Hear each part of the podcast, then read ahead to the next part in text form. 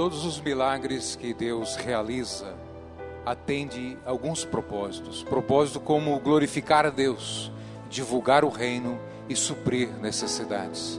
Nós queremos neste momento oferecer a Deus os nossos dízimos e as nossas ofertas. Eu quero ler com você no livro do profeta Malaquias, capítulo de número 3, o versículo de número 10. Diz assim a santa palavra de Deus: Trazei todos os dízimos à casa do tesouro, para que haja mantimento na minha casa, e provai-me nisto, diz o Senhor dos Exércitos, se eu não vos abrir as janelas dos céus e não derramar sobre vós bênçãos sem medida.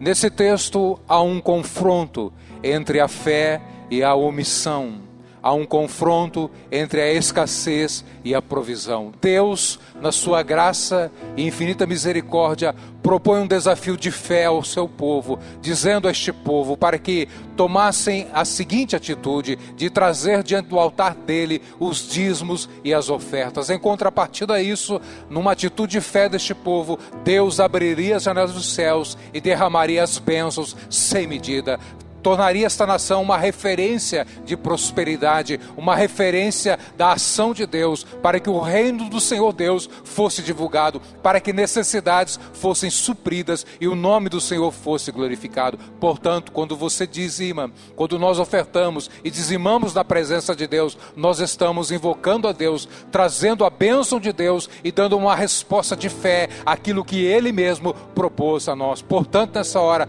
vamos orar, vamos consagrar consagrar os dízimos e as ofertas ao Senhor, sabendo que Deus é digno de toda a glória, de todo louvor e de toda a adoração. Que Deus te abençoe, que Deus te prospere, que haja fartura sobre o teu lar, em o nome de Jesus Cristo. Amém. Graças a Deus.